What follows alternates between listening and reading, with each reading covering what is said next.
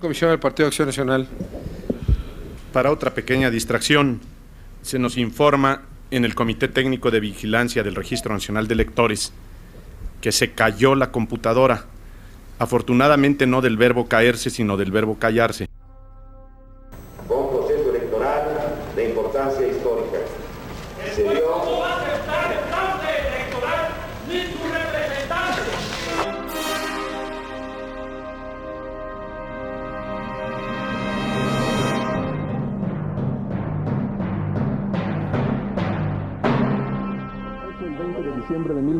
1994, los mexicanos sufrimos el trauma de una catástrofe económica inesperada y repentina.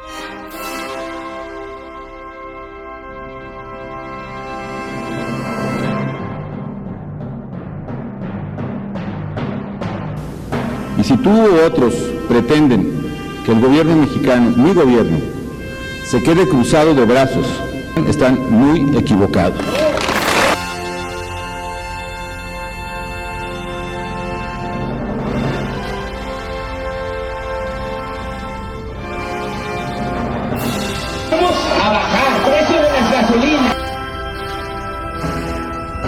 ¿No, va- no van a tumbar un árbol? Ni un solo árbol, pero no.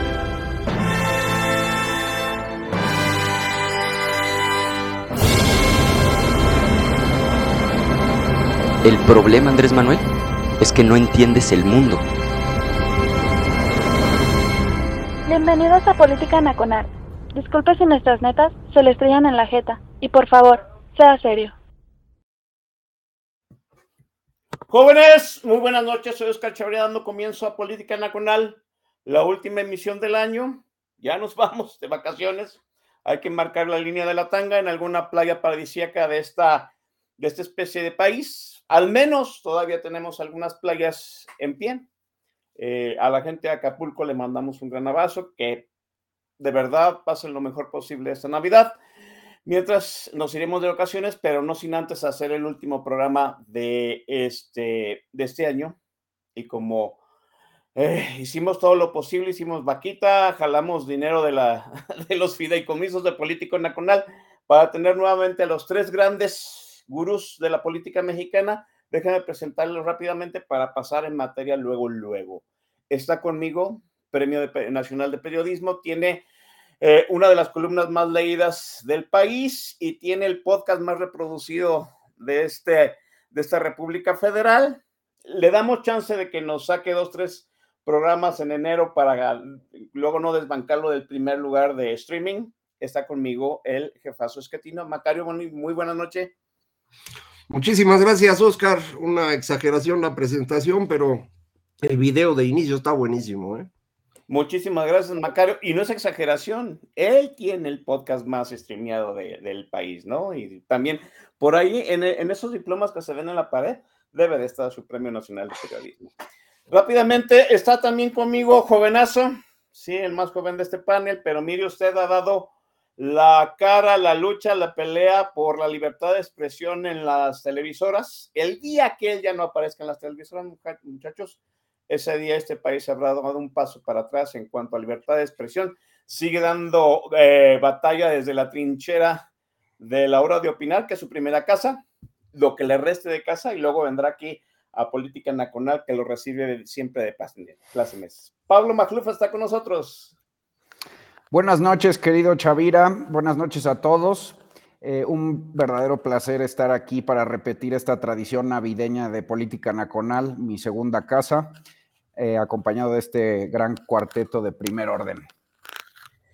Y por último, está odiado, amado, pero nunca dejado de leer, siempre con la bola de cristal ahí preparada, además de alguno que otro coscorrón bien dado. El, el- el- el debate de Twitter pasa por el time- su timeline desde hace muchísimos años y ha sido mi compañero de viaje de ya, pues casi, casi vamos a ser quinceañeros el, el próximo año. Está conmigo, por supuesto, el gran Macedo. Mix. Macedo, buenas noches. Muy buenas noches, mi querido Oscar. Buenas noches, Macario. Buenas noches, Pablo. Buenas noches a toda la gente que nos hace el favor de acompañarnos en esta oportunidad en Política Nacional. Un gusto estar aquí. Gracias por la invitación. Es un honor. Este sí es un honor no estar con un pinche viejito loco, eso no es un honor. Este, este sí es un honor. Y este, pues encantado de la vida de terminar un año difícil, pero este, bueno, ustedes lo saben, con los gobiernos populistas la única certeza que tienes es que cada año es mejor que el próximo. Entonces, este, pues aquí estamos, aquí seguimos. Sí, 2023 es un año de muchísimas cosas, como para resumir, pero trataremos de darle perspectiva a estos 365 días que acaban de terminar, en donde dijimos al principio de año que iba a ser muy difícil, que el gobierno se iba a radicalizar, que venían grandes batallas y que la ciudadanía se tenía que reencontrar de alguna forma. ¿Lo hicimos? No lo sé. Quizás sí, hemos construido desde mi muy particular punto de vista una esperanza muy pírrica, una velita de en medio de la oscuridad de este sexenio de pesadilla, ¿sí? Pero pues es una velita a la cual todos de alguna forma le hacemos olas y estamos muy probablemente tratando de consumir rápidamente una esperanza que tiene que durarnos de aquí hasta la mitad del año del 2024. 2023 es el año en que el régimen se iba a radicalizar y lo hizo. De fea forma, sí, y se va a poner peor. Lo avisamos, lo dijimos. El, el, régimen quiere cooptar todo aquello que le da libertad a los mexicanos o que mesura el poder desde Palacio Presidencial. El presidente no quiere contrapartes, su quiere imponer su narrativa a fuerzas, aunque el presidente desde hace ya un buen ratote no dirige la narrativa de este país. Yo creo que la realidad le ha golpeado al presidente un día sí y otra no. Eh, muy al principio de año eran poco los periodistas que contraducían su narrativa y hoy un día sí, al día siguiente también un periodista se levanta y le dice, señor presidente, ¿está usted engañado o nos está mintiendo descaradamente? Y mentira ha sido la parte del régimen que le da narrativa todavía a pues un buen número, de votantes al cual hay que vencer en el 2024. 2023 un año en que el presidente se iba a radicalizar. ¿A qué grado, Macario Macluf? Tú en tu, en tu podcast dice que el presidente ya está evadiendo la realidad, pero tiene que construir su, su maximato. ¿Cómo va el presidente en ese, en, en ese empeño, destruyendo el país y tratando de refrendar otro sexenio como líder moral? ¿Quién? ¿Yo o Pablo? Macario, sí. Ah, yo. Eh, bueno, eso habíamos dicho hace mucho, que eh, conforme se fuera terminando el, el, gobierno, el presidente se haría pues eh, cada vez más eh, radical, eh, estaría rodeado por personas cada vez más de su grupo, en este afán que ha tenido desde el principio de polarizar, porque con eso supone le alcanza para ganar. Creo que esto paulatinamente se ha ido dando cuenta que no es tan cierto como él creía, que a pesar de ser él lo dice cada semana, el segundo presidente más popular del mundo, pues la verdad es que no, no da para tanto, eh, tiene una aprobación similar a la que habían tenido en el mismo momento del sexenio Cedillo, Fox o Calderón, eh, de manera pues que con eso no alcanza para ganar. Eh, sabemos también ahora por los estudios especializados que hacen quienes caracterizan al votante y no quienes hacen encuestas, que son dos cosas distintas. Sabemos por estos eh, estudios que caracterizan al votante que el tope que puede tener la coalición de Morena y asociados, pues no supera 45%. Y en una elección de dos con 45 uno pierde.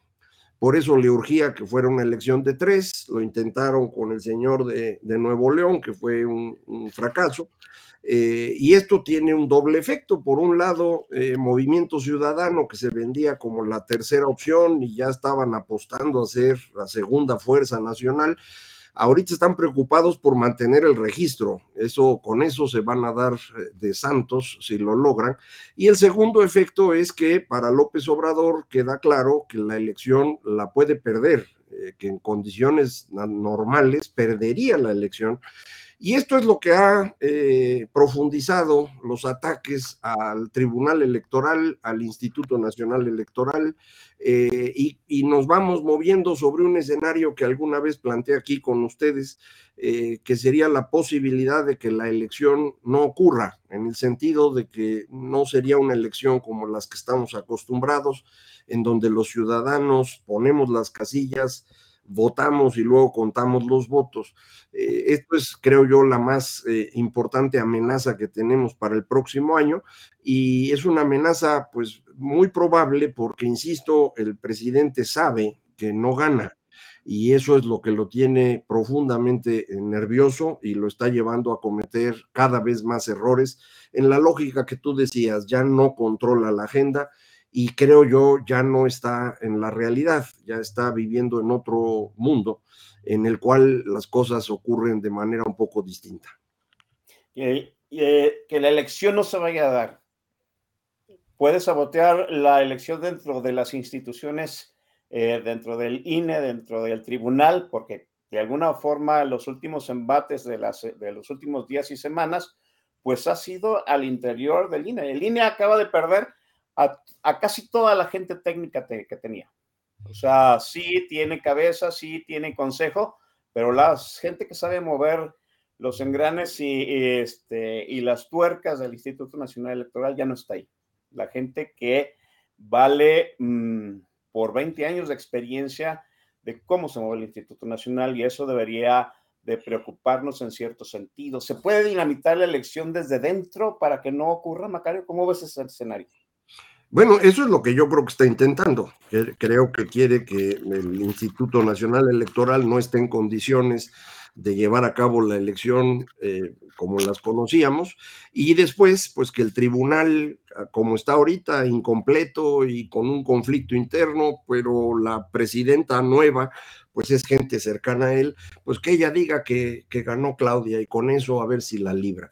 Eh, yo creo que sí nos estamos moviendo por un camino muy peligroso, pero eh, pues insisto, para una persona como eh, López Obrador, que ya no está en la realidad, pues esto le parecerá bastante natural, ¿no? Tiene, tiene de alguno u otro modo medio controlado el Congreso, pero la Suprema Corte de Justicia y los institutos independientes todavía sobreviven al embate del 2023. ¿Nos ajustarán las instituciones de contrapesos de aquí al 24, de aquí a la elección, Macario? Bueno, no lo sé, yo espero que sí. La Suprema Corte desafortunadamente no interviene en el tema electoral. Ahí quien va a decidir es el Tribunal Electoral eh, del Poder Judicial de la Federación, ese que hoy tiene nada más cinco magistrados y en donde hay un conflicto tres contra dos. ¿no? En el INE el conflicto es seis contra cinco, en donde en el grupo de cinco está la presidenta y entonces están prácticamente empatados, pero en el tribunal donde es tres contra dos, eh, quienes eh, lograron controlar ahorita, y ahí está la presidenta, es el grupo de tres. No sé si van a aguantar todos los seis meses ahí, pero eh, pues esa es, yo creo, la apuesta eh, de López Obrador. no sé si eso le va a dar el suficiente espacio para poder ganar. insisto, va a tratar de que la elección no ocurra como estamos acostumbrados y después alambrear para con eso eh, poderse anotar el triunfo, pero eso no da legitimidad. Y en un contexto internacional en donde todos están observando a México, eh, yo creo que es una apuesta eh, extremadamente riesgosa y que no puede dar un buen rendimiento. Pero cuando uno ya no tiene contacto con la realidad, pues hace cosas bien raras, ¿no? Sí, hace cosas bien raras. El presidente puede quemarlo todo en el último intento como Nerón. Con eso, eso lo dice todo.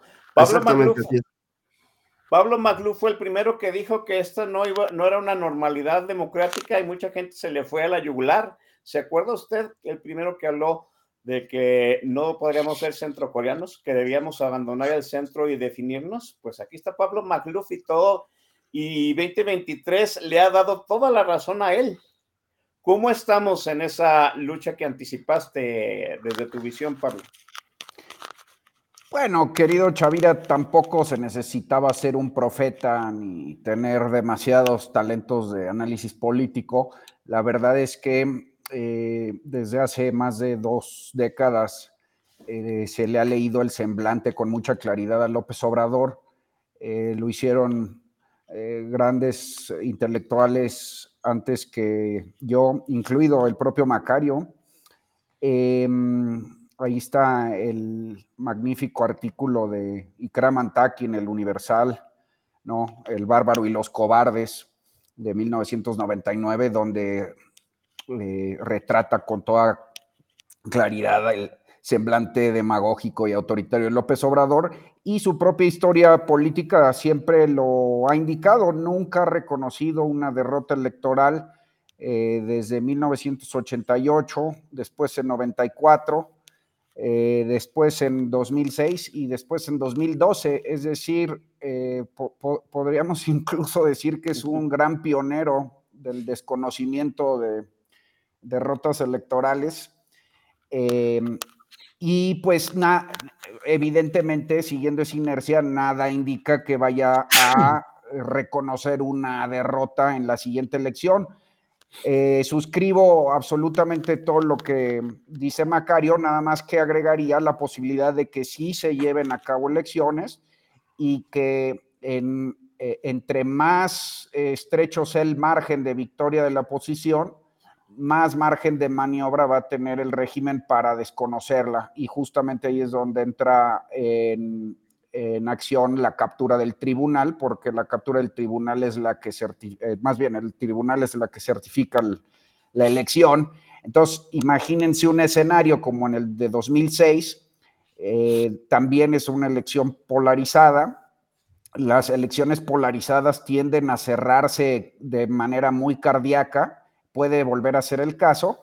Nada más que eh, en esta ocasión con López Obrador en el poder y con el Tribunal Electoral capturado, eh, si el margen es muy pequeño, quizás sí tenga margen de maniobra para robarse la elección. Entonces eso pone la encomienda en, en la oposición de no solo ganar, sino hacerlo con un suficiente margen para que el régimen no tenga salida, ¿no? Eso es muy importante. La segunda, también la anunciaba Macario, es intentar tener la mayor cantidad de observadores electorales foráneos y medios de comunicación el día de la elección. Y la tercera, le hemos dicho eh, ya repetidamente aquí también, y es que la ciudadanía haga lo que siempre ha hecho bien desde que tenemos democracia, que es contar los votos apuntar las trampas y este, dejar evidencia de, las ilegalidades. Porque sí se viene toda una elección de Estado, eh, no solo con esta captura desde ahorita, que esa más bien es preventiva, preventiva de la derrota, sino el mismo día, ¿no? Yo creo que veremos trampas habituales como en, los viejos tiempos, este, acarreo, coacción de voto, eh, este, intento de relleno de urnas, eh, recursos de procedencia ilícita. Eh, yo no creo que estos güeyes se vayan a ir del poder de, por las buenas. Este, no, es, este, no, no creo que, creo que sí vamos a enfrentar una coyuntura inédita en ese sentido, pero con todos estos mecanismos de defensa ciudadana que mencioné, creo que sí podríamos este, defender esta incipiente democracia.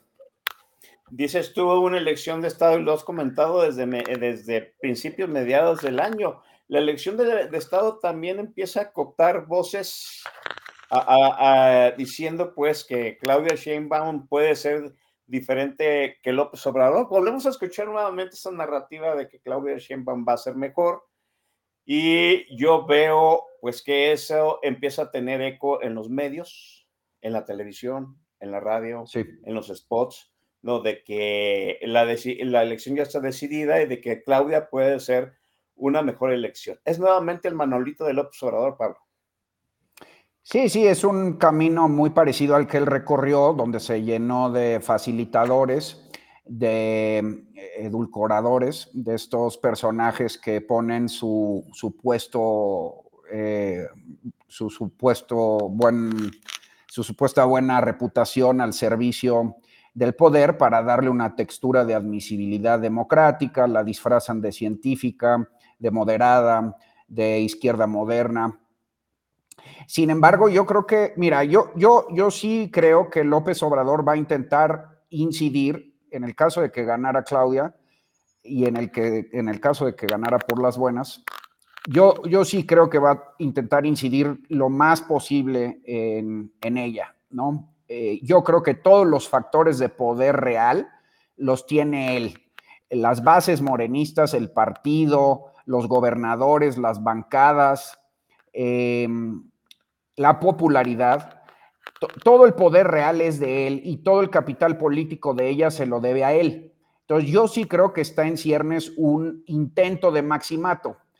Em, sin embargo, pues bueno, la presidencia tiene como de, de jure unos poderes ahí metaconstitucionales y constitucionales, como el uso de la fuerza y el, mando de las, de las Fuerzas Armadas y del Ejército.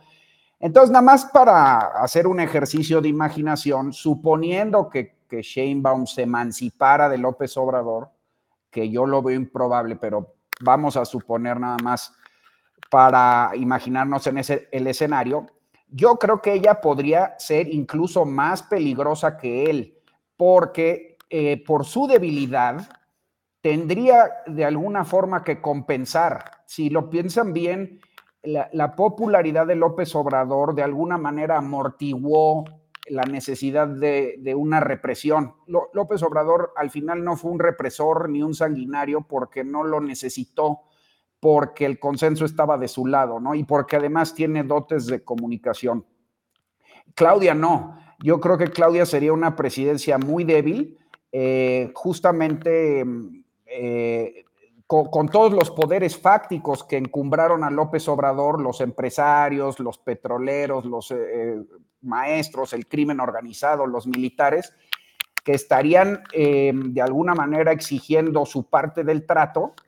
Y yo creo que esa debilidad, Claudia, tendría que compensarla. Y, también es muy, muy improbable que tenga mayorías, Claudia Sheinbaum mayorías legislativas lo veo difícil.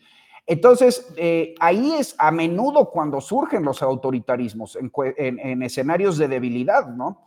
Además, y señalo dos cosas ya para terminar, a Claudia le acompañan más grupos porriles y bolivarianos. Al final, López Obrador era un viejito priista, pero a Claudia sí, lo, sí la acompañan eh, grupos castrochavistas, los eh, grupos clientelares de la, de, la, UNAM y de la Ciudad de México y gente muy ideologizada.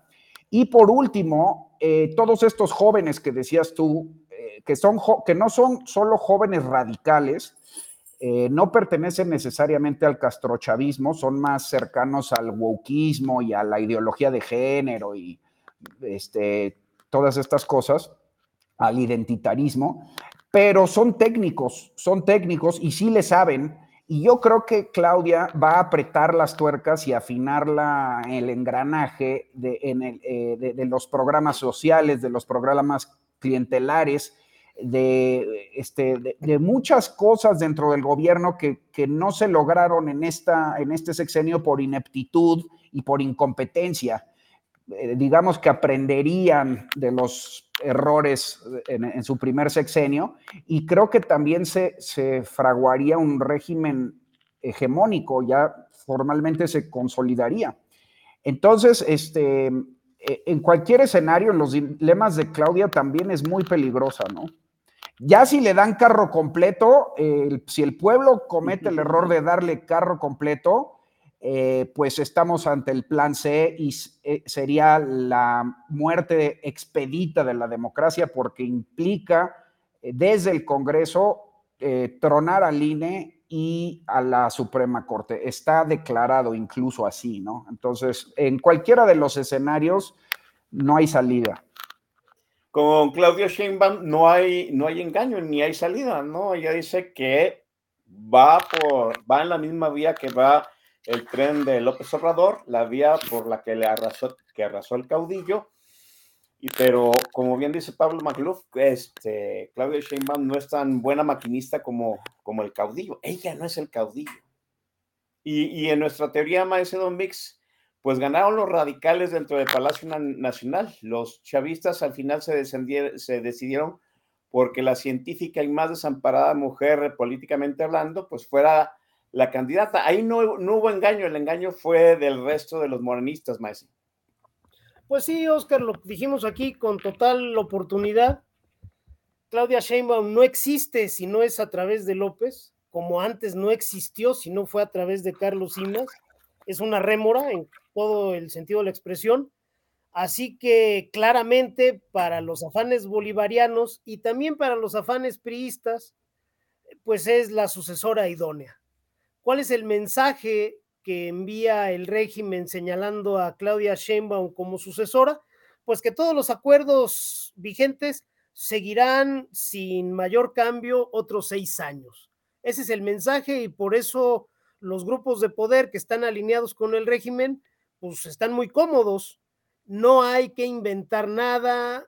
Claudia Sheinbaum de convertirse en sucesora, pues salvo los este, niños rata de cubículo que la acompañan, pues no tiene un grupo propio, más bien es rehén de esos grupos porriles que señalaba mi querido Pablo. No es una persona con un magnetismo personal, este, siquiera que exista, eh, eh, no inspira nada la señora. Entonces, una vez en el poder, pues va a ser rehén de todos ellos. Yo coincido, nos encaminamos a, un intento de maximato si es que ella gana, y aquí sí lo quiero decir muy claramente, eh, gane quien gane en junio del próximo año, y en cualquiera que sean las circunstancias en que se dé ese triunfo, el próximo sexenio va a ser muy difícil, va a ser un cagadero. La diferencia está en qué clase de cagadero queremos atender un cagadero que se base en una confrontación entre dos opciones totalmente opuestas, eh, entre dos visiones de país, o un cagadero en donde vayamos como la rana de la sopa a la que le fueron subiendo la temperatura del agua, eh, deslizándonos en una pendiente hasta que perdamos cualquier vestigio democrático. No es, no hay una salida eh, bonita para esta historia las posibilidades de un final feliz para la elección de el 24, eso se acabaron hace un rato. Ahorita tenemos que escoger entre dos eh, situaciones muy complicadas, que bueno, habremos de explicarle a Juanito Pueblo que ya el cagadero y el desastre es inevitable. Ya nada más tenemos que escoger si el cagadero es para mantener las instituciones, la normalidad democrática y recuperar el rumbo en unos 10 años, o si el cagadero es para perder el resto del siglo XXI, igual que perdimos el siglo XX. El, el escenario no es otro. Si gana Sheinbaum, si gana Galvez, si lo hacen con un Congreso este, mayoritariamente opositor o con un Congreso aliado, como sea y como ustedes lo quieran poner, vamos a seis años muy difíciles. Habría que explicar, insisto, eso para que Juanito Pueblo no se nos pierda y después no vaya a ver desencantados. A mí me preocupa mucho ver a Juanito Pueblo depositando otra vez toda la responsabilidad y todo el poder en una noción, quién gane la presidencia. La realidad es que, híjole, el, eh, a, mi juicio tendríamos que estar ya discutiendo otros temas.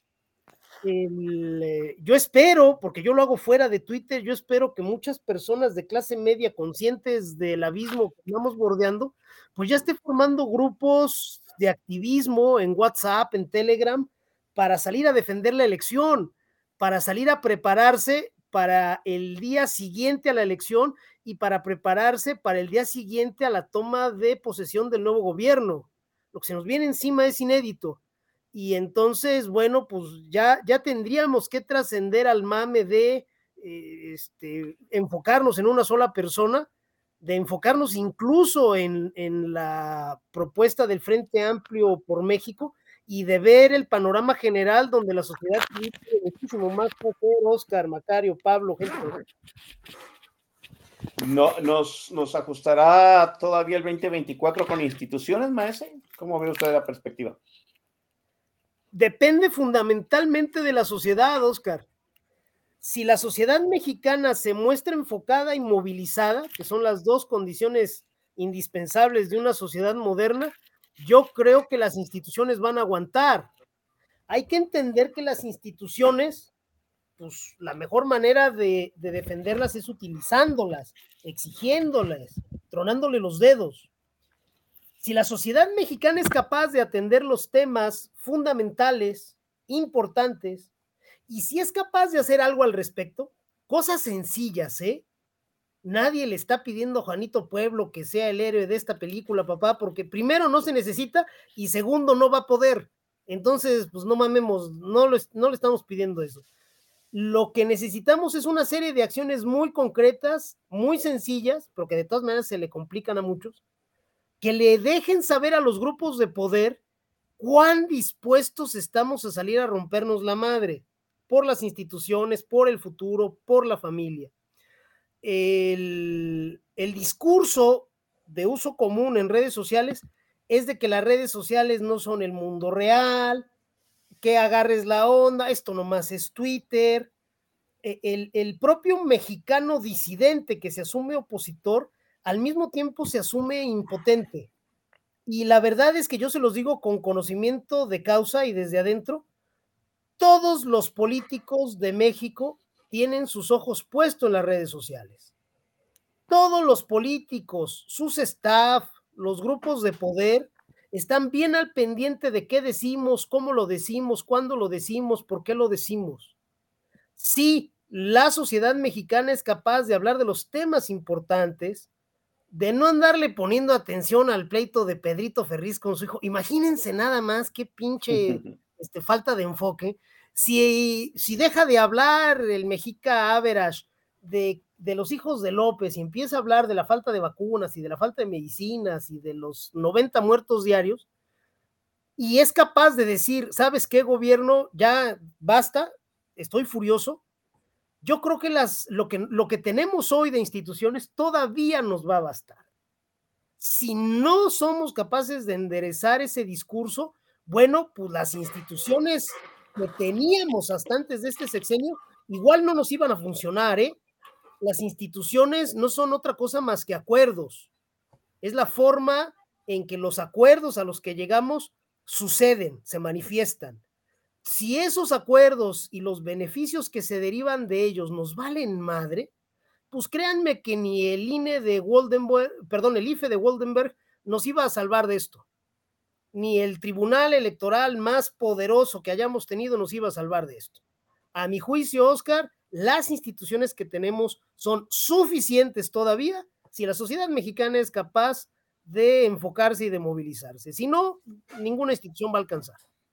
La sociedad eh, mexicana se enfocó y se movilizó a principios de este año en una marcha también inédita para decirle a los, a los eh, diputados del Congreso de que las reglas de la INE eran inamovibles, o al menos iban a ser inamovibles, inamovibles para la siguiente elección, y ahí empezó la, lo que yo llamo una pequeña y ligera flama de esperanza. De ello hablaremos en el siguiente segmento, mientras vamos al refil, al breve break para echarse la bebida, este, y vamos al playlist.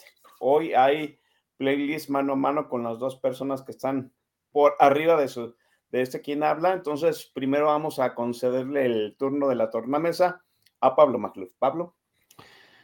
Bueno, en referencia a un tema que también tenemos que tocar, eh, que es eh, una consecuencia de la destrucción institucional y que es el eh, cierre tan violento del año, el sadismo del crimen organizado eh, y las apologías que se hacen desde el poder, pues em, vámonos con No es serio este cementerio del gran mecano, un clásico con la privilegiada voz de Ana Torroja.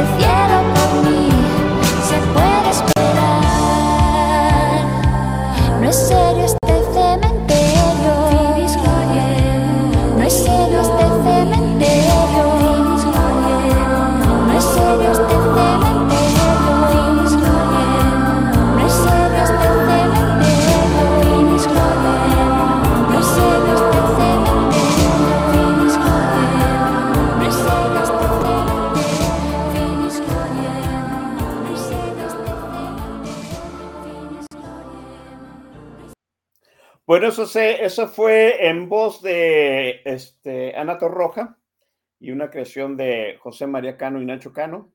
Este, no serio este cementerio. Es cierto, ¿no? Este, déjenme encender las cámaras de los invitados. Me están preguntando aquí que si no voy a bailar hoy con el playlist. Oye, está el jefazo esquetino aquí con nosotros y me da pena. La verdad. No, luego, me, va a decir el colega, "Pues, ¿qué onda eso, señor ingeniero? ¿Qué son estos desplantes? Dice Cristian Corazón de que sin miedo al escarnio, no. Hoy nos vamos a poner seriecitos. La semana que entra va a haber posada del sindicato de TAC. Entonces, la semana que entra podemos deschongarnos, ya que no estén estos señorones aquí, estén tranquilamente en sus casas. Nosotros podemos hacer desfiguros con juegos de azar y algunas otras cosas este, que no se pueden decir en horas propias de, de horario doble. Este, ¿qué cierre de año estamos teniendo, señores? ¿No? O sea, el presidente se la pasa inaugurando obras este, polémicas, e, eso sí, este, que nos van a salir carísimas, que no van a tener este, utilidad económica hasta dentro, hasta cuando Pablo Magluf muy probablemente tenga sus hijos, si es que los va a tener, ¿no? uh, sí, todavía más, dice, dice, yo creo que los, los, los, nietos de Pablo Magluf van a todavía tener la deuda de esas eh, obras faraónicas, que al fin y al cabo son faraónicas, como las pirámides, muy bonitas, pero nada útiles. Este, pero híjole, eh, una, una, cosa que acaba de decir el maestro Don Vix, ¿no? Eh, la situación de hablar de las cosas que importan. El presidente habla de, habla de inauguraciones, de cosas que está haciendo su sexenio, que está cerrando a, a todo vapor, y luego le sale un periodista diciéndole que en Acapulco la gente todavía se muere de hambre, que en Acapulco todavía hay ejecuciones, a pesar de que la gente se está muriendo de hambre, de los muchachos asesinados en Celaya, de los muchachos asesinados en Salvatierra, de las desapariciones que se suceden un día sí y otro también en los límites entre Jalisco y Zacatecas y Aguascalientes, y, le rompe la narrativa al presidente, ¿no? Hace que el presidente se enfoque en lo que se debe de enfocar, en las cosas que importan. Esa es parte de la narrativa que hay que traer, ¿no? En el momento en que usted este, en medio de su contingente social, alguien esté diciendo que el presidente está haciendo grandes cosas, pues sáquele la realidad, ¿no? La realidad es otra. Ni el tren, ni dos bocas, ni este, ni el aeropuerto, como, en, como dicen en algún spot, no nos van a dar ni vacunas, no nos van a este, quitar de las fauces del crimen organizado, y así estamos, ¿no? Pablo Macluf decía en algún momento del, 20, del 2023 que había que tener otra cierta inercia ciudadana que se logró pues en el momento en que el régimen quería sabotear legalmente el Instituto Nacional Electoral, todos nosotros salimos a marchar para que no se tocara el Instituto Nacional Electoral. Y ahí vi, vino una gran presión para los partidos políticos de oposición para que se hicieran primarias, esas primarias, Pablo Magluf, que tú comentaste en algún momento, pues debían de legitimar un candidato a partir de los que tenían la llave para accesar a la candidatura que eran los partidos de siempre. ¿Cómo nos ha ido en esa construcción de, pues, de México, ya no Finlandia, Pablo?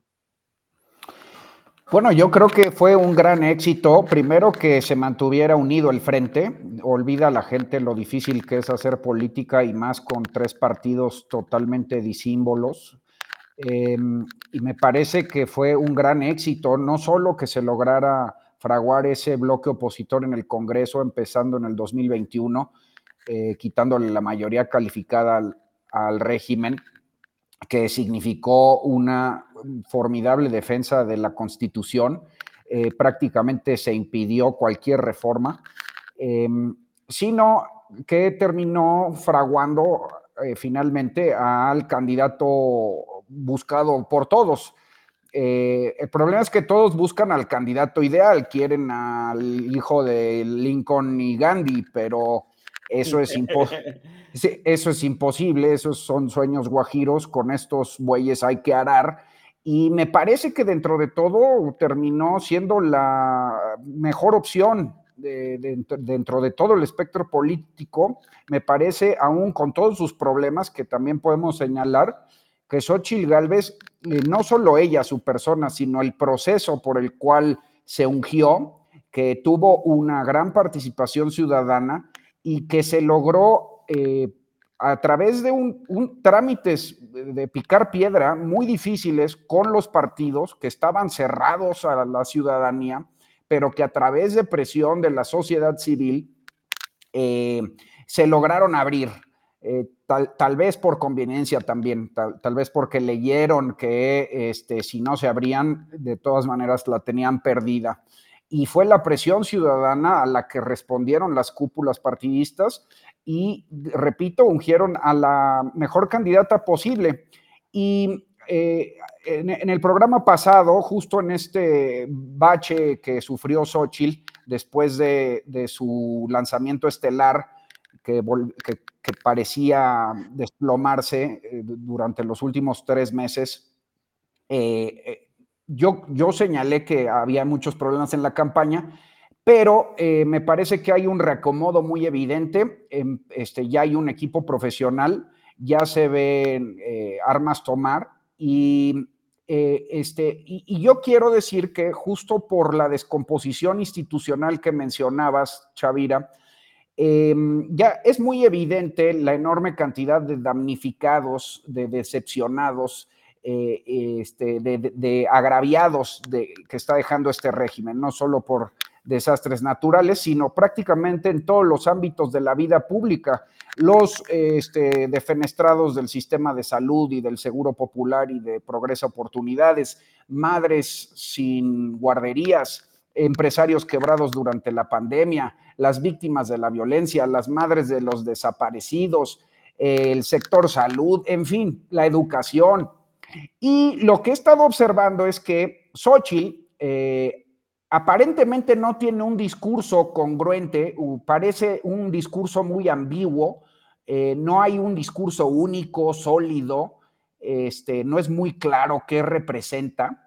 Y si le preguntas a la gente, te van a decir cosas muy distintas de lo que parece Xochitl, pero me puse a pensar que eso, en ese contexto de, damnificados del régimen, puede ser una ventaja, porque mm, siento que Xochitl está empezando a hablarle a todos estos grupos de agraviados, nada más que no se nota, no hay un hilo conductor, precisamente porque el mensaje es ambiguo, pero ya noto que está eh, llegando al núcleo de cada uno de estos grupos con mensajes dirigidos y de lo que se trata es de justamente de aglutinarlos eh, aprovechando la dinámica de la polarización para juntar todo el descontento en contra del régimen. Y ya lo había mencionado aquí, de todo lo que yo he leído de, los, de la gente que le ha logrado vencer al, a los regímenes populistas, Romano Prodi en Italia o Joe Biden en Estados Unidos contra Trump, parecía igual, ¿eh? Este, ahora que lo, lo examiné, eran eh, mensajes un poco ambiguos, no había mucha claridad, como que la gente quería todo un, mensaje muy concreto, pero justamente es al revés, de lo que se trata es de ir eh, este, acercándose a los diferentes grupos de agraviados, aglutinar todo el descontento y usarlo contra el régimen eh, en una forma de jiu-jitsu, ¿no? De, aikido japonés, de judo, mejor dicho, donde aprovechas la propia fuerza. Y sí, lo que decía Macario, López Obrador ya es el, el, segundo presidente más desaprobado en la historia, en la historia de la, eh, desde que tenemos democracia, después de Peña Nieto. Entonces, este, yo creo que Xochitl sí va a apretar, ¿eh? yo creo que se, se va a cerrar. Se va, dices tú que se va a cerrar la elección. Yo me pregunto hasta, hasta qué momento dicen que caballo que alcanza gana. La última conversación que yo tuve con tiene un colega que tuvimos tú y yo, decías, todo se va a definir después de la elección de Domex. Y la elección de Domex fue una gran lección para el frente, ¿no? O sea, no funcionó absolutamente ninguna estrategia del frente para evitar la, este, pues el encumbramiento de la maestra Delfina principalmente porque la candidata no fue la adecuada. Ahora parece que tenemos la candidata adecuada. ¿Se podrá engranar el frente? Yo, yo, no, yo no digo que, que la campaña de Xochitl venía hacia abajo. Creo que hubo un gran vacío de comunicación y los vacíos se llenan y la gente especuló. ¿Cómo ves tú esto, Macario? Bueno, primero, eh, lo de Estado de México, lo que dio como eh, muestra clara, lo que nos ayudó a entender es si la gente no vota, Morena gana. Eh, pero es todo el, aprendizaje, no hay otra cosa adicional ahí. ¿Por qué no fueron a votar? En buena medida porque el gobernador había entregado la plaza a cambio de una embajada, como sabemos, eh, pero creo que el, tema de Xochitl es totalmente distinto. Aquí eh, lo que hubo que hacer, y creo que Pablo lo explicó muy bien, es eh, colocar a la mejor candidata disponible en el mapa político en una alianza de tres partidos que les cuesta mucho trabajo vivir juntos. Entonces, para eso necesitábamos primero convencer a Xochitl Gálvez de que fuera candidata, eso no estuvo sencillo. Ella estaba enfilada a la Ciudad de México, donde muchas personas le veían grandes posibilidades. Eh, hubo que convencerla de que había que ir por la nacional, luego hubo que forzar a los partidos a que tuvieran un método en el cual ella pudiera participar. Y una vez que ese método existió, pues hubo que ayudarla a ganar. Eh, después de esto, hemos eh, tratado y hemos tenido que ir organizando esta coalición de manera que empiece a funcionar. Cuando digo hemos, y no me refiero a que yo esté participando directamente, sino es lo que ha sido una presión ciudadana. Ahora, la eh, candidatura y la campaña misma tiene no solo el problema de tres partidos, sino centenares de agrupaciones ciudadanas, centenares y todos ellos quieren que les hagan caso. Y cada uno trae una idea bien distinta de qué es el México que querría tener. Y creo, esto lo he tratado de explicar en distintas ocasiones, creo que esto es resultado precisamente de las redes sociales, de esta capacidad que nos han dado las redes de que todos podamos hablar, no nada más uno y los demás escuchando. Y entonces, pues esto ha permitido el surgimiento de colectivos alrededor de ideas que son muy interesantes, no son ideas nacionales, o sea, rescatar perros callejeros o gatos o prohibir corridas de toros o abrir ciclovías o pasos peatonales o bosques o parques, eso no es un tema nacional, pero la gente está discutiendo eso, no lo nacional, nadie quiere nada nacional ahorita. Entonces, yo por eso he insistido cada vez que me han preguntado que no hay por qué hacer una propuesta. Eh, no tiene sentido. Si ahorita Xochitl Galvez sale y dice, miren, yo voy a hacer esto con impuestos y esto en gasto público y voy a construir estas cosas, eso le va a generar un montón de gente en contra y no le va a dar ni un voto adicional. Yo creo que lo que explicaba Pablo es lo importante, es eh, la, forma de competir contra un eh, líder populista, es o eres un populista igual que él de signo contrario, o te pones a mover ideas distintas de una manera eh, que parece inconexa, pero que te permite ir creando una amplísima coalición, que es la que a final de cuentas gana.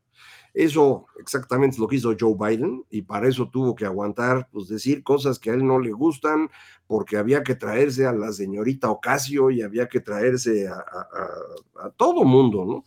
Entonces creo que en ese proceso estamos, yo sé que a mucha gente no le gusta lo que está ocurriendo eh, y quisieran pues un proceso mucho más claro, más lógico, más de los que conocíamos antes, y eso lo único que significa es que no están entendiendo el momento que viven, según yo. Es decir, creo que lo está entendiendo mucho mejor Xochitl que la inmensa mayoría de quienes opinan en su contra. No es momento de tener ideas claras sobre qué vas a hacer en México. La única idea que debes tener absolutamente clara es que hay que ganar. Y después de eso vemos qué hacemos. Cualquier oferta concreta que se haga ahorita va a generar animadversión, no va a generar votos a favor si a alguien se le ocurre que lo que hay que hacer es impulsar las energías limpias, nos van a salir aquellos que dicen que no, los autos eléctricos son una pésima idea. Y si tú lo que ofreces es que tienes que desarrollar el campo, van a salir los que dicen que no, que lo importante son los servicios y el turismo. Y, lo que se te ocurra, va a haber alguien que no le gusta. Ese es el momento actual. Entonces, así como va agarrando por todos lados, yo creo que es el camino correcto. ¿eh?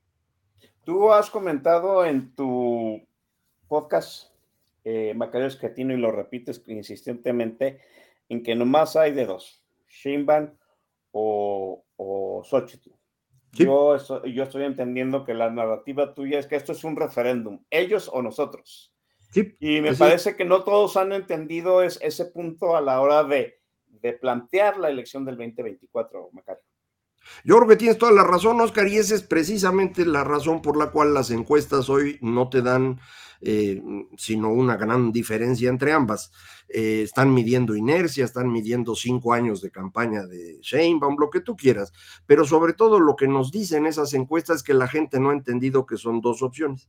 Si en esas mismas encuestas, en lugar de ver qué tan popular es Claudia o Xochitl, se fijan en quiénes están a favor o en contra de López Obrador, la elección está empatada. Es 50-50. Y esa es la parte importante. Porque en el momento que hay que decidir, el 2 de junio, si estás con el señor López, votas por Claudia. Y si no, nada más tienes a Xochitl. Y entonces estamos hablando de 50-50. Entonces, en este momento ya la elección está empatada. Que muchos no se hayan dado cuenta de ello, pues sí, pero se van a ir dando cuenta conforme vean que nomás hay dos. Entonces, por, por eso no estoy tan preocupado.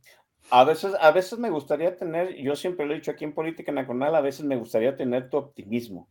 Siento No, que eres... fácil, no. No, bailar y Dice, lo vemos muy fácil y mira, aquí el TAC está llenándose de comentarios acerca de que Macario tiene mucha razón, pero muchos no lo ven así. Como tú bien dices, Xochitl se plantea algo dentro de la campaña de Xochitl y sale un montón de gente que está en contra de, de- de esa opinión, ¿no? Vamos, la campaña de Xochitl no ha tenido un solo spot que generalice la aprobación de, la gente.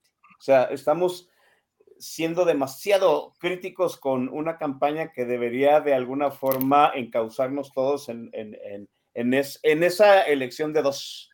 No, definitivamente. Un mix. Yo me pregunto del frente, ¿habrá frente de aquí al 2024? Porque por lo que se ve en las últimas semanas, pues el PRI sigue desgajándose, un, eh, sigue en estos estertores después de la elección de Domex y ahora otro grupo de, priistas prominentes del Estado de México y algunos de la ciudad del, del Chilango, pues acaban de pasarse a Claudia Sheinbaum y uno no se les ve, eh, uno no ve en qué momento toca fondo la desbandada del PRI y en qué momento va a resucitar las momias del, del PAN, ¿no? Siento que los partidos están muy en su campaña, dejando de lado al grupo de Xochitl. ¿Cómo ve usted esta perspectiva en los últimos meses de, del Frente Amplio por México? Pues veo ciertamente eso. Los partidos lo que quieren es una locomotora, me refiero a los partidos nacionales, quieren una locomotora que los coloque eh, por la vía plurinominal en la impunidad de una curul, de un escaño. Quieren pues tener un vehículo a través del cual personalizar las soluciones, alguien que le saque las castañas al fuego. No me parece que las dirigencias nacionales primero tengan muy claro eh, lo que nos estamos jugando, no porque no lo entiendan, sino porque no les importa. Y tampoco me parece que estén muy interesados en hacer sinergia con Xochitl.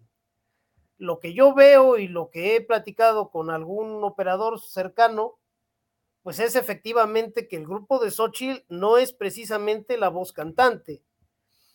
Tiene que andar jalando, que tampoco es una sorpresa, tiene que andar jalando hilos, tiene que andar convenciendo gente y, discúlpenme, pues tu pregunta, ¿vamos a tener frente para el 2024?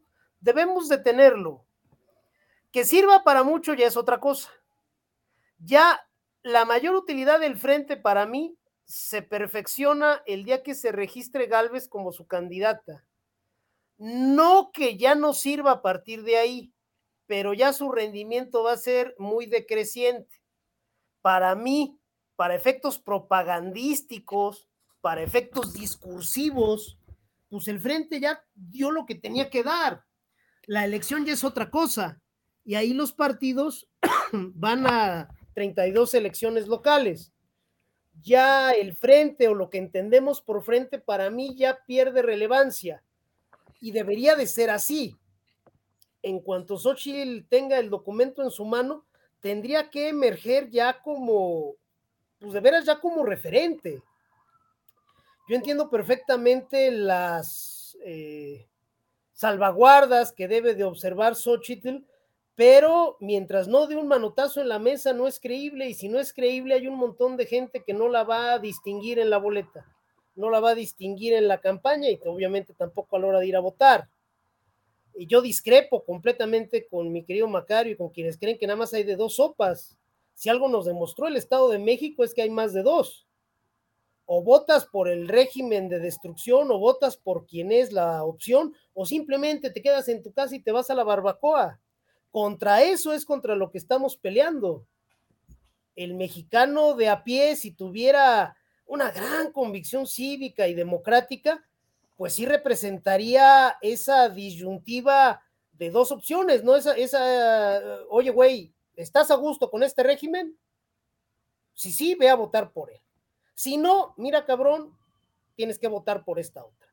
Si así fuera, esto ya estaría resuelto, pero no es así.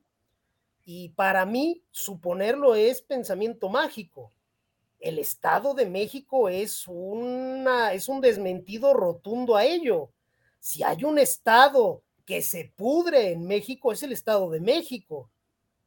Y bueno, pues tendría que ser tan claro la situación como para que la gente saliera a votar en forma avasalladora en contra del régimen y sorpresa, no fue así.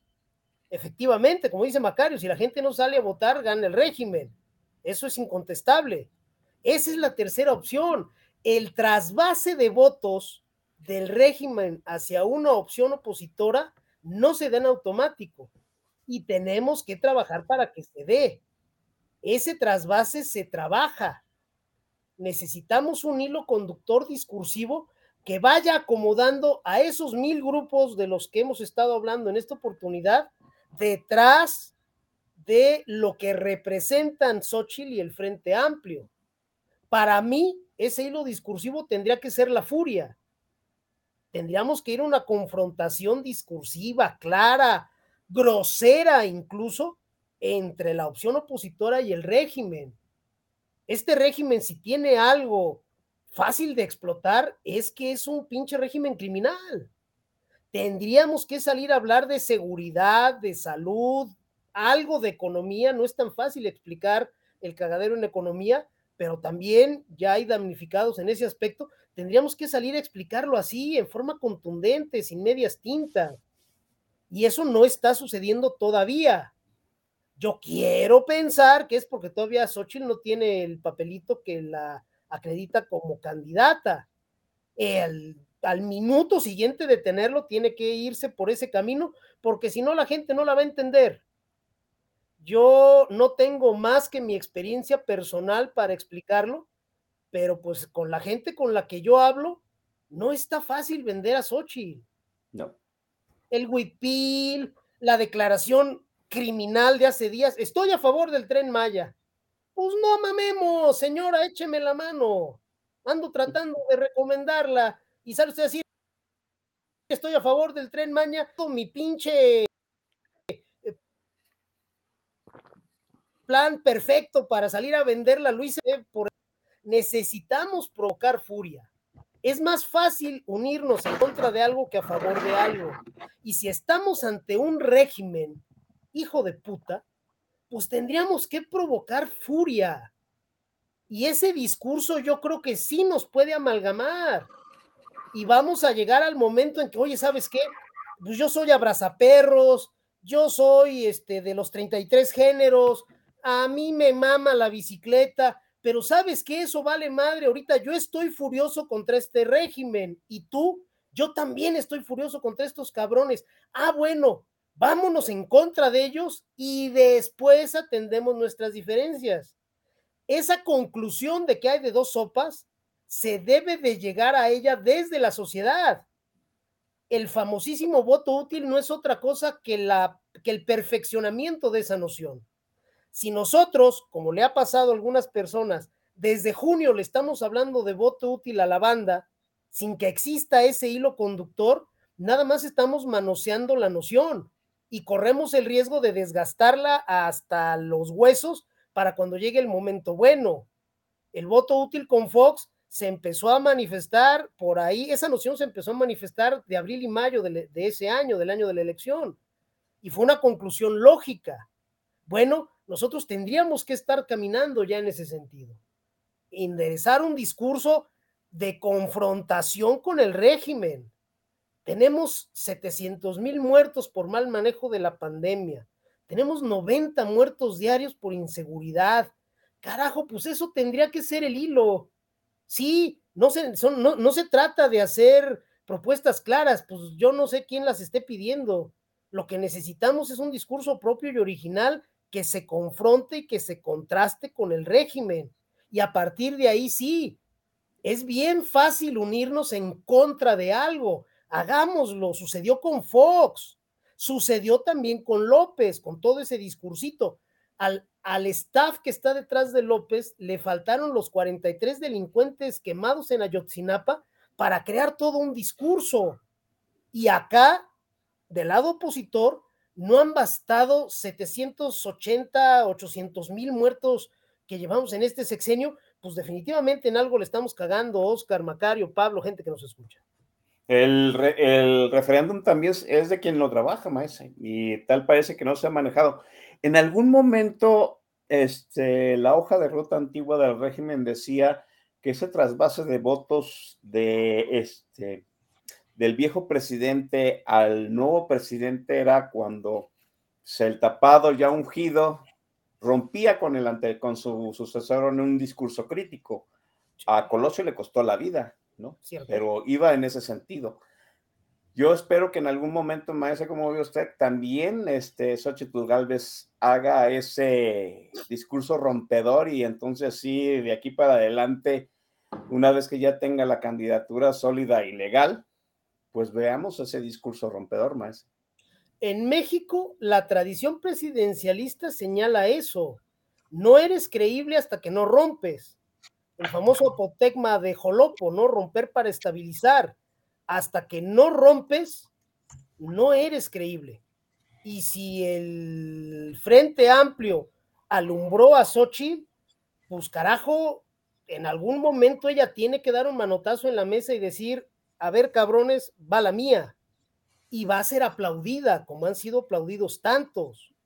Necesita ella agarrar las mejores nociones de las campañas de Fox, incluso de Calderón, el hijo desobediente de Calderón, cómo nombró a su autobús. Ahí vengo en el hijo desobediente. Él venía pre pretendiendo ser el sucesor del primer presidente de alternancia federal en este país. Y aún así entendió que tenía que marcar una distancia y que tenía que mandar un mensaje de rompimiento y lo hizo perfectamente bien y remontó una diferencia espantosa. Pues habría que retomar esas cosas ya. Si eh, esta cuestión vaga, difusa, que por obligación debe de tener su discurso, si no nos lleva a un punto donde ella agarre sus fichas y diga, ahora sí, cabrones, aquí estoy yo, y este pedo es así, así y asado, va, vamos a tener una, un arribo a la elección con una figura que no aglutine. Necesitamos aglutinar. Lo platicaba yo con un grupo de empresarios acá en Querétaro que me decían, güey, es que ¿por qué se le tiene que explicar a la gente? ¿Por qué tenemos que provocar que lleguen a esa conclusión? Y pues hice un ejercicio bien rápido con ellos fulanito, ¿tú hasta qué grado estudiaste? Pues yo ingeniería, yo maestría, no sé qué, yo arquitecto, ta, ta, ta, ta, ta, ta. ¿Cuántas columnas de opinión lees al día? No, pues yo leo fulanito, sutanito, perenganito, o sea, cuatro o cinco. Entonces, cabrón, ¿tú crees que eres representativo de la sociedad mexicana? Ni de pedo. Al mexicano lo vamos a tener que dar los símbolos, los referentes que está acostumbrado a tener para encaminarlo ahora sí a ese referéndum. Si logramos llevar esto a una confrontación discursiva que siembre en suficientes personas que o es la continuación del régimen o es Xochitl, entonces ahora sí la elección, a lo mejor voy a decir una pendejada, la elección es nuestra. Si llegamos a ese punto, la elección se gana sin ningún pedo. Los negativos de López son altísimos. Ya no más necesitamos que haya suficiente contraste. Oscar, Macario, Pablo. Macario pide eh, la palabra para un, comentario. Macario. Este, sí, lo que ocurre es que lo que platica Don Vicio oye bonito, pero eh, el mercado no es tan grande como se lo imaginan. Las personas que realmente odian a López Obrador, según la estimación de Gabriel González Molina, representan 23% del total. Hay un 35% que no le gusta mucho López, pero no lo odia. Si van a tratar de que la gente ubique a los 700 mil muertos de la pandemia como un pasivo de López Obrador, yo les deseo mucha suerte. Es una de las eh, cosas más grotescas que han ocurrido, pero eh, la gente considera que la pandemia vino de fuera y que López Obrador los ayudó con las vacunas. No es mi opinión, es la opinión de la gente. Entonces, eh, si creen que es fácil decir que es contra López y es un miserable, pues van a tener el aplauso de uno de cada cuatro mexicanos, pero van a perder la elección. O sea, sí hay que tratar de polarizar si quieren, pero la polarización requiere una candidatura muy distinta de la que puede dar Xochitl Gálvez y de las condiciones que dan los tres partidos y la ciudadanía en este momento. Es decir, como lo platicaba hace ratito Pablo, no estamos hablando de un populista contra otro. Estamos tratando de que se haga una candidatura que pueda aglutinar gente sin partir de un discurso populista. Y, eso pues no te permite la estrategia que estás planteando, Don Yo creo que se necesita una cosa un poco diferente eh, creo que como van las cosas, van razonablemente bien. Sí hay que movilizar, pero la movilización no puede darse alrededor de aquel es un miserable. La movilización tiene que darse alrededor de la esperanza que pueda tener la gente en el futuro. La furia no te alcanza en este momento.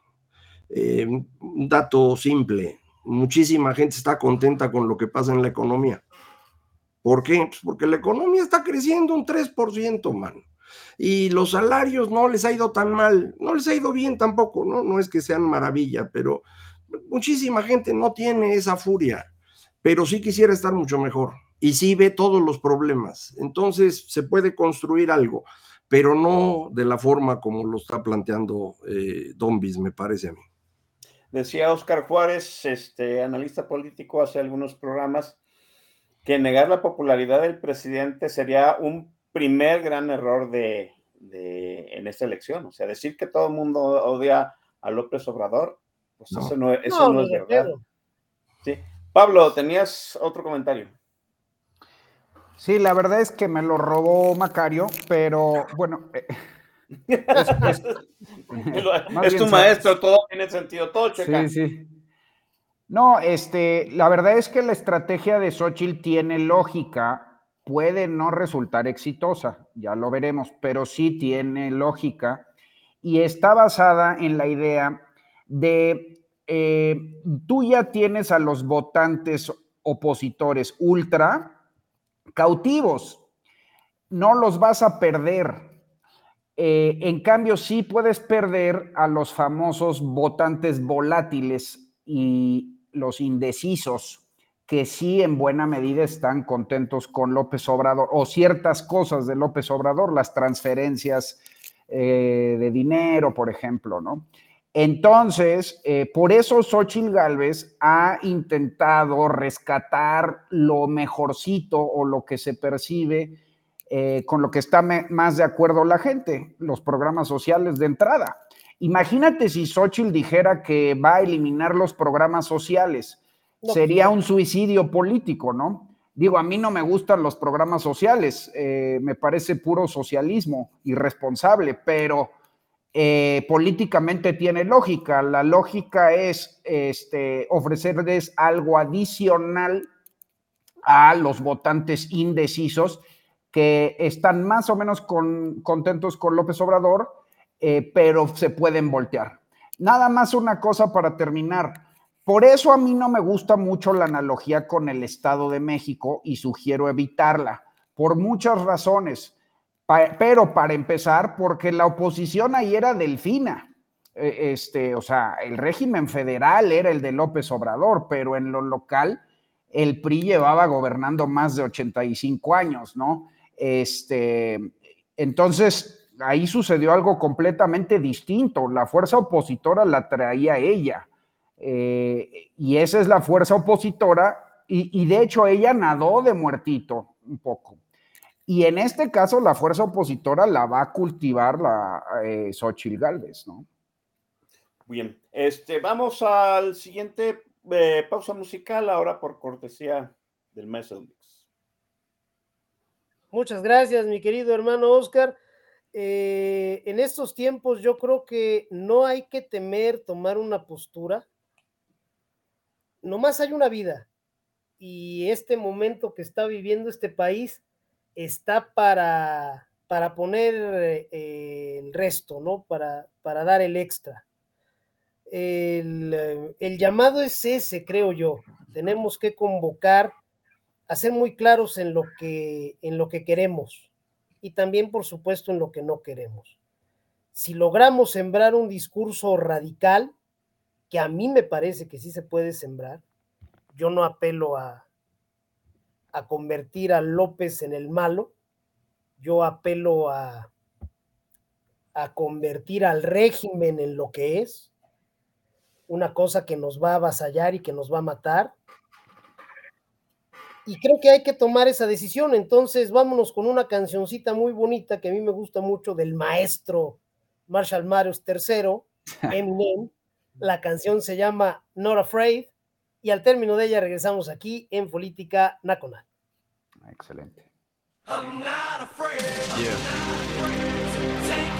It's been a ride. I guess I had to go to that place to get to this one. Now, some of you might still be in that place. If you're trying to get out, just follow me. I'll get you there. You can try and read my lyrics off of this paper before I lay 'em, But you won't take the sting out these words before I say 'em. Cause ain't no way I'm gonna let you stop me from causing man. When I say I'm gonna do something, I do it. I don't give a damn what you think. This for me. So fuck the world, feed it beans. It's gassed up. Everything's just stopping me. I'ma be what I set out to be. Without a doubt, undoubtedly. And all those who look down on me, I'm tearing down your balcony. No ifs, fans of bust, don't try to ask him why, how can he? From infinite down to the last relapse album, he's still shitting. Whether he's on salary, paid hourly, until he bows out or he shits his bowels out of him. Whichever comes first, for better or worse. He's married to the game, like a fuck you for Christmas. His gift is a curse. Forget the earth, he's got the urge to pull his dick from the dirt and fuck the whole universe.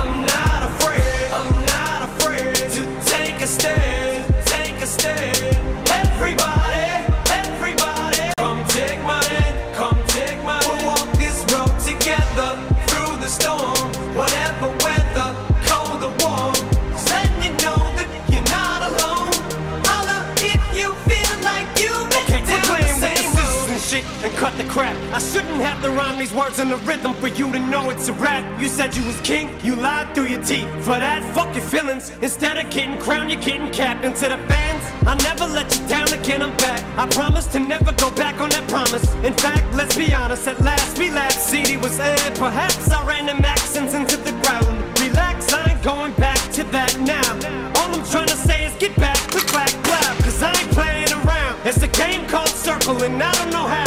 you up to back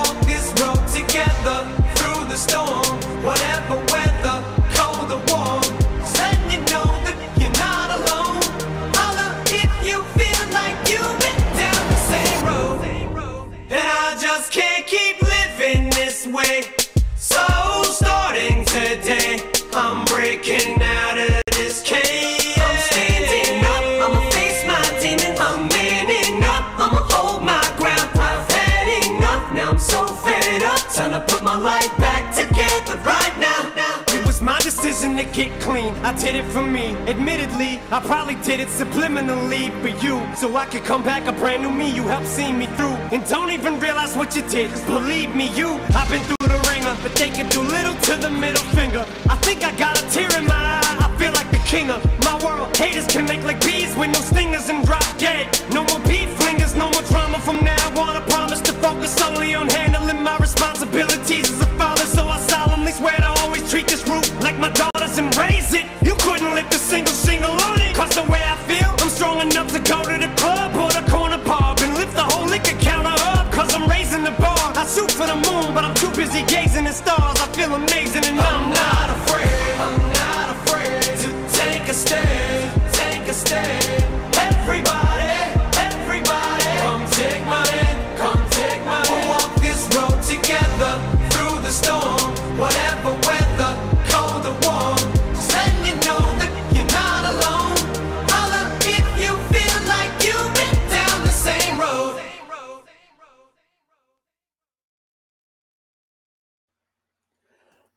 Fue Eminem en una rola establecida por el maestro Don Vix. Déjenme abrir nuevamente las cámaras. Ay, ese no, este sí. Ahí está el maestro Escatino y el maestro Don Vix. Eh, Pablo Magluf está en una escala técnica. Este, jóvenes, les recuerdo nuevamente, eh, este es el último programa del 2023, entonces nos estaremos viendo hasta enero. Estén, estén ustedes atentos a las redes sociales de Política Nacional, a las mías. No sé en qué semana vamos a volver. Ya dije que vamos a darle oportunidad a Macario Esquetino y a Pablo, a Macario Esquetino que agarre dos, tres programitos para que nos lleve delantera, a Pablo Macluf para que lo convenzan de que vuelva a, a agarrar un podcast y el maestro de Don Vix que reviva el campanazo.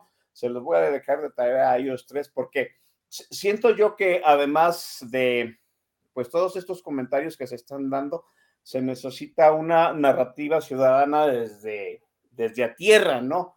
Yo sé que Macario Scatino la está dando, Pablo Magluf desde su trinchera en la televisión lo hace, el maestro Don Vix desde las redes sociales y Política Nacional aporta su granito de arena ya muy underground en el, en el, en el YouTube, ¿sí? Pero es una narrativa que tenemos que hacer de alguna manera como una encomienda, como algo extra que debemos de hacer al 2024. Este 2023 también nos enseñó algo. Yo sé que eh, la candidatura de Samuel García, el todavía gobernador de Nuevo León, pues fue un fiasco, fue una candidatura mal organizada. Es, yo creo que ha sido el mayor fiasco de Dante Delgado en, todo, en toda su carrera, no de Samuel, ¿no? sino de Dante Delgado, irse a conquistar las galgas sin antes eh, cuidarse la retaguardia en la Roma. Se fue Samuel eh, García con su señora esposa Mariana, que ahora quiere ser candidata a alcaldesa de Monterrey. Este, se fueron, pero descuidando el hecho de que la ley, sí es la ley, decía que el nuevo gobernador tenía que ser electo desde el Congreso, un Congreso eh, plagado de pristas y paristas, porque al fin y al cabo, y hay que decirlo, pues Samuel no tiene, no tiene un grupo político dentro de Nuevo León, o su grupo político es muy pírrico. Esa es la gran diferencia entre lo que ha construido el grupo Jalisco aquí en, en el estado en donde yo radico, un grupo grande, consolidado, con, que domina el Congreso, que domina la, las alcaldías de la zona metropolitana de Guadalajara, y tiene de alguna forma el que está lanzándose a nivel nacional, cómo cuidarse las espaldas a nivel local, ¿no? Pero algo sí nos demostró la, la, este, eh, la candidatura de Samuel. Los jóvenes no están escuchando a las dos candidatas. Los jóvenes están a la espera de una narrativa especial para ellos.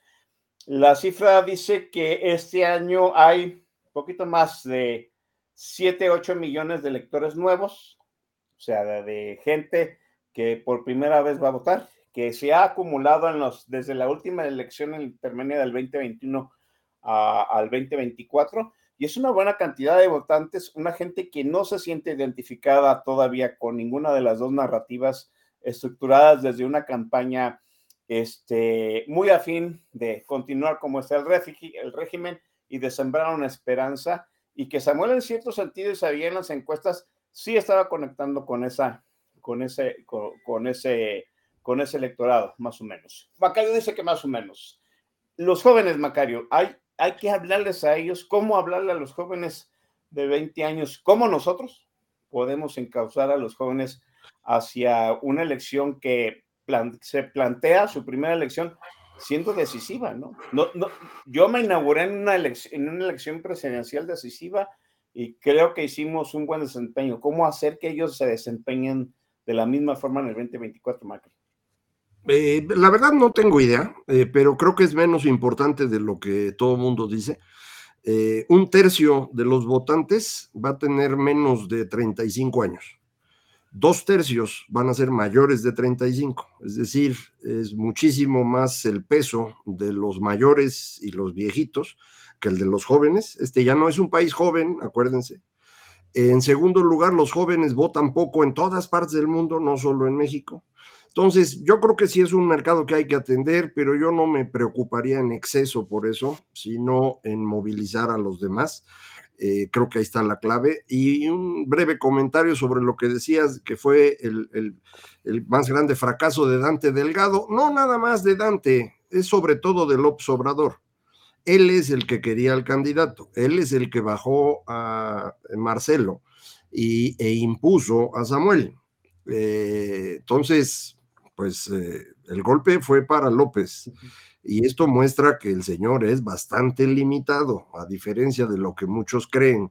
Por tanto, eh, yo insisto, la elección del 24 no es una cosa que ya esté hecha. Es mucho más probable, en mi opinión, que gane Xochitl a que gane Claudia. Eh, y para eso necesita hacer un montón de cosas. Tampoco va a ocurrir solo pero creo que hay que llevársela con calma. Eh, creo que no hay que eh, tratar de llegar a esta idea muy común entre los seres humanos de que los demás piensan igual que yo. Y si yo estoy enojado, los demás también, y con base en la furia vamos a ganar. No, mano. Yo no lo veo eso en México hoy. Eh, lo han estado comentando varios de los amigos que nos escuchan, que eso es lo que hizo mi ley. Pues sí, mano, en Argentina en este momento la furia la vendías, pero ahorita en México vender furia, digo, no, no hay cómo, ¿eh? Es decir, no es una visión mayoritaria. Entonces yo no me iría por ahí. Tampoco, tampoco ves tú el panorama de que Dante se saque un as debajo de la chistera y vuelva de algún, de algún modo a sacudir la elección dual. Solo que fueras tú el candidato, o Luis Miguel, alguien así de popular, mano, porque pues yo no veo de dónde, yo no veo de dónde. Muy bien. ¿Cómo ves este punto de, la votación joven que plantea Macario? Es un tercio de, del electorado. ¿En una elección cerrada no podría ser un factor, Pablo? Bueno, sí, desde luego que puede ser un factor, pero yo, yo añadiría no solo que no votan los jóvenes, este, sino que e, esos jóvenes de ese corte de edad no vivieron el régimen autoritario previo, ¿no? Entonces, eh, yo pensaría que, de hecho, naturalmente son muy políticamente inconscientes. Sí, más que movilizarlos al voto, también habría que hacer una suerte de pedagogía democrática, pero pues sí toma mucho tiempo. Este, la verdad es que no, no es fácil, sobre todo porque no vivieron los estragos. A lo mejor con este régimen aprenden. Em, pero mira, esta fantasía con los jóvenes, de hecho, pues puede salir muy mal, eh, porque precisamente pueden votar por un demagogo autoritario, ¿no? Por un líder paternalista. Este, yo, yo, creo que es un trabajo más de largo plazo, generacional, así como que activar al voto joven ahorita en seis meses se antoja difícil. Eh, no, no, no, no, no sabría cómo.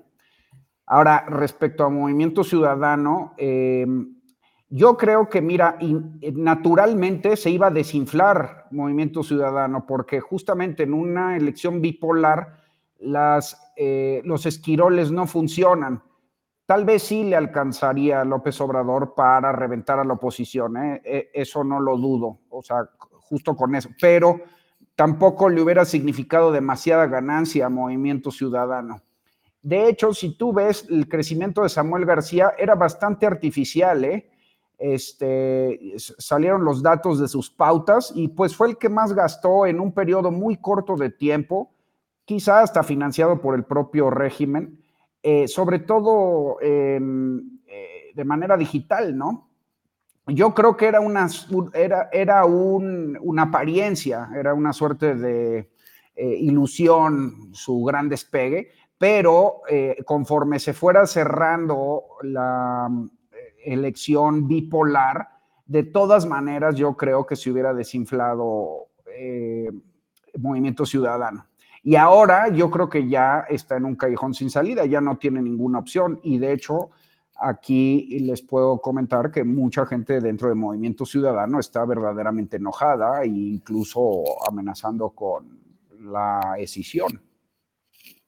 Pues sí, e-, eso también eh, eh, es, es, es, parte de, de, una narrativa que se debe construir para los jóvenes. ¿Cómo ve ese, ese punto, maestro, la narrativa que se podría construir a largo plazo con, lo, con el electorado juvenil?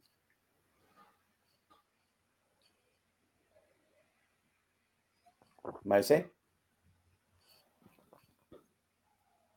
Perdóname, lo tenía muteado, discúlpame. Ah, pero. Eh, yo no creo que fuera tan importante atender a un discurso por segmento de edad, ya no digamos juvenil o viejitos. O...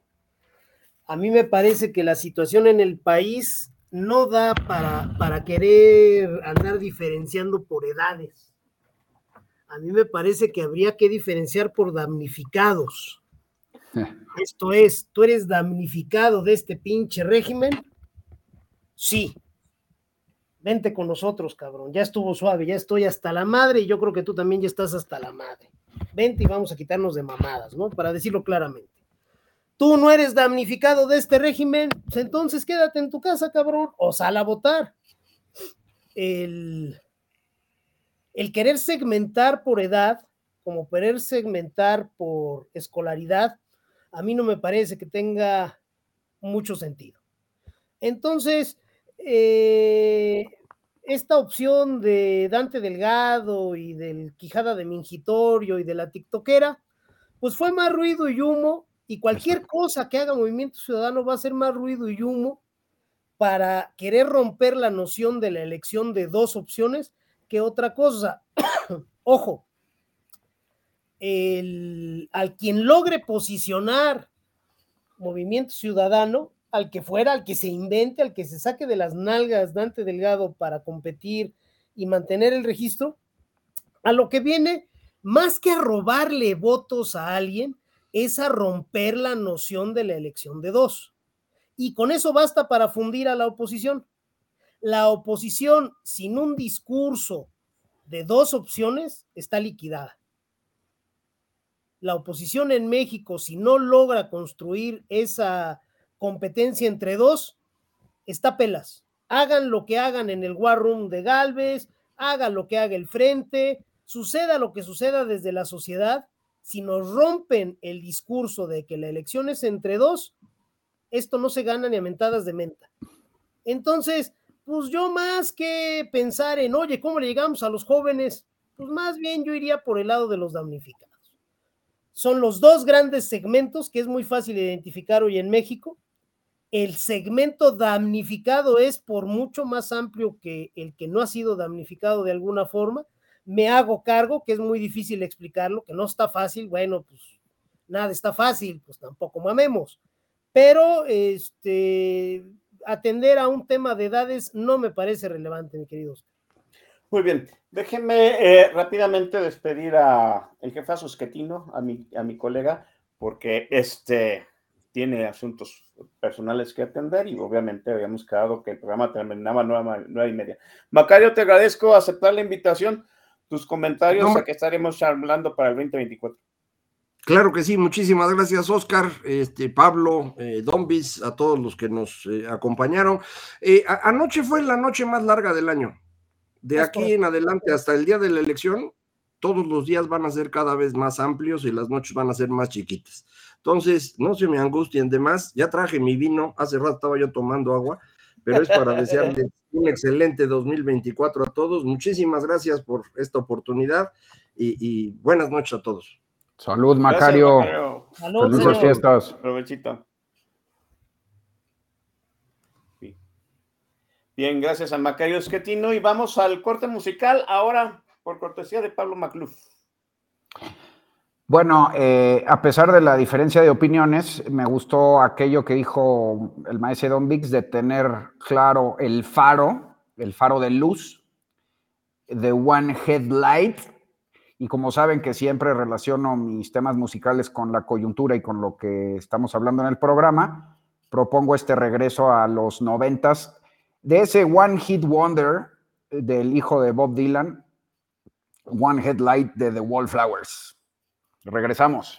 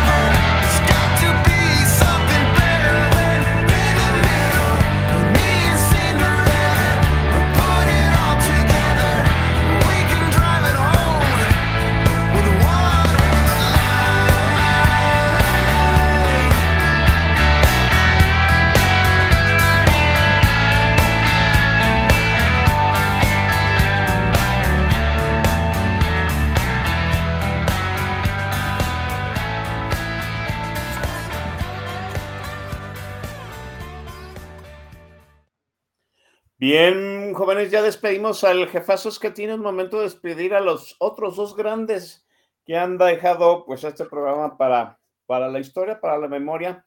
Primeramente, déjenme agradecerle pues a Pablo Magluf, que siempre tiene una agenda muy, muy ocupada, pero nos da espacio aquí. Dice que su segunda casa, el día que quiera, el día que necesite espacio, el día que quiera defender la trinchera de la libertad de expresión desde Política Nacional, aquí siempre será bienvenido. Gracias, Pablo. Gracias por todo este 2023 de comentarios. Hombre, gracias a ti, querido Chavira, por esta magnífica conducción, como es habitual. Y gracias al maese Don Vix por poner el desorden. Por eso lo quiero tanto. Este, la orden para el desorden, dice. Exacto. Siempre. Este, es un placer estar con ustedes, cerrar este terrible año en materia política. Eh, y, y, sí quiero nada más aclarar una cosa, querido Chavira, si me permites. Sí tengo, sí tengo podcast, sigue Disidencia Abierto, Oh. nada más que está bajo suscripción en Substack. Es pablomagluf.substack.com. Y lo digo porque estoy intentando, eh, pues, este, machacar el movimiento para tronar a los medios tradicionales y para eso hay que eh, monetizar a través de fuentes independientes, ¿no? Entonces estoy intentando volverlo financieramente redituable en Substack a quien quiera sumarse y ustedes también siempre bienvenidos. Gracias por la invitación, gracias a la audiencia, felices fiestas y muy próspero año nuevo. Bueno, aquí le daremos vuelo también de propaganda al, yo no lo sabía, pero qué bueno que ya me enteré, al podcast de Pablo Magluf y también le vamos a dar sus emisiones de ventaja en enero para luego que no se vea tan desplazado. Sí. Eh, Maese Don Vic, que le digo, pues hemos estado aquí durante ya tres sexenios y yo le agradezco como siempre, pues eh, el apoyo al proyecto, este, el respaldo que me da a mí dentro del proyecto y pues las, la, la disidencia de las voces que siempre está este, dentro de lo que usted escribe, dentro de lo que usted comenta. Gracias a ti, Oscar, y gracias a mi querido Pablo, y gracias desde luego a Macario que ya se, que ya se eh, despidió, y gracias a toda la gente que nos ha escuchado. Las ideas siempre son útiles. Para la gente inteligente, una idea, cualquier idea, siempre tiene un derivado importante. Y yo en lo personal de la gente inteligente, como eres tú, como es Pablo, como es Macario, siempre obtengo un derivado valioso. Es como magia. De la gente inteligente hasta la disidencia te sirve. Y de los pendejos hasta el acuerdo te daña. Entonces está muy fácil elegir con quién quieres estar y con quién quieres hacer equipo. Se termina un año bien difícil y viene otro que va a ser peor. Entonces, lo decía Pablo ayer, me parece, en Twitter, qué bueno que se ha tomado la banda un descanso de temas de política, porque para el año que viene los vamos a necesitar enteros. Vamos a entrar al tramo más oscuro de un trayecto de por sí lóbrego. Las cosas se van a poner feas. Entonces, pues que nadie piense que el camino es, uno, el de confrontarse entre opositores, segundo, que nadie piense que lo más valioso que tiene para la oposición es la sumisión o, la, o el acuerdo acrítico. Para nada. Se puede tener lo mejor de ambos mundos. Entre gente inteligente, eh, la confrontación es útil. Entonces, a la gente que nos ha venido a escuchar, pues mi gratitud, no nada más hoy, todas las veces que hemos estado aquí, las veces que he coincidido aquí con mi querido Pablo, todas las veces que me has invitado, Oscar, para mí es un motivo de orgullo. Y vamos a seguir el próximo año, eh, que va a estar bien oscuro, pues no hay que soltarnos de las manos.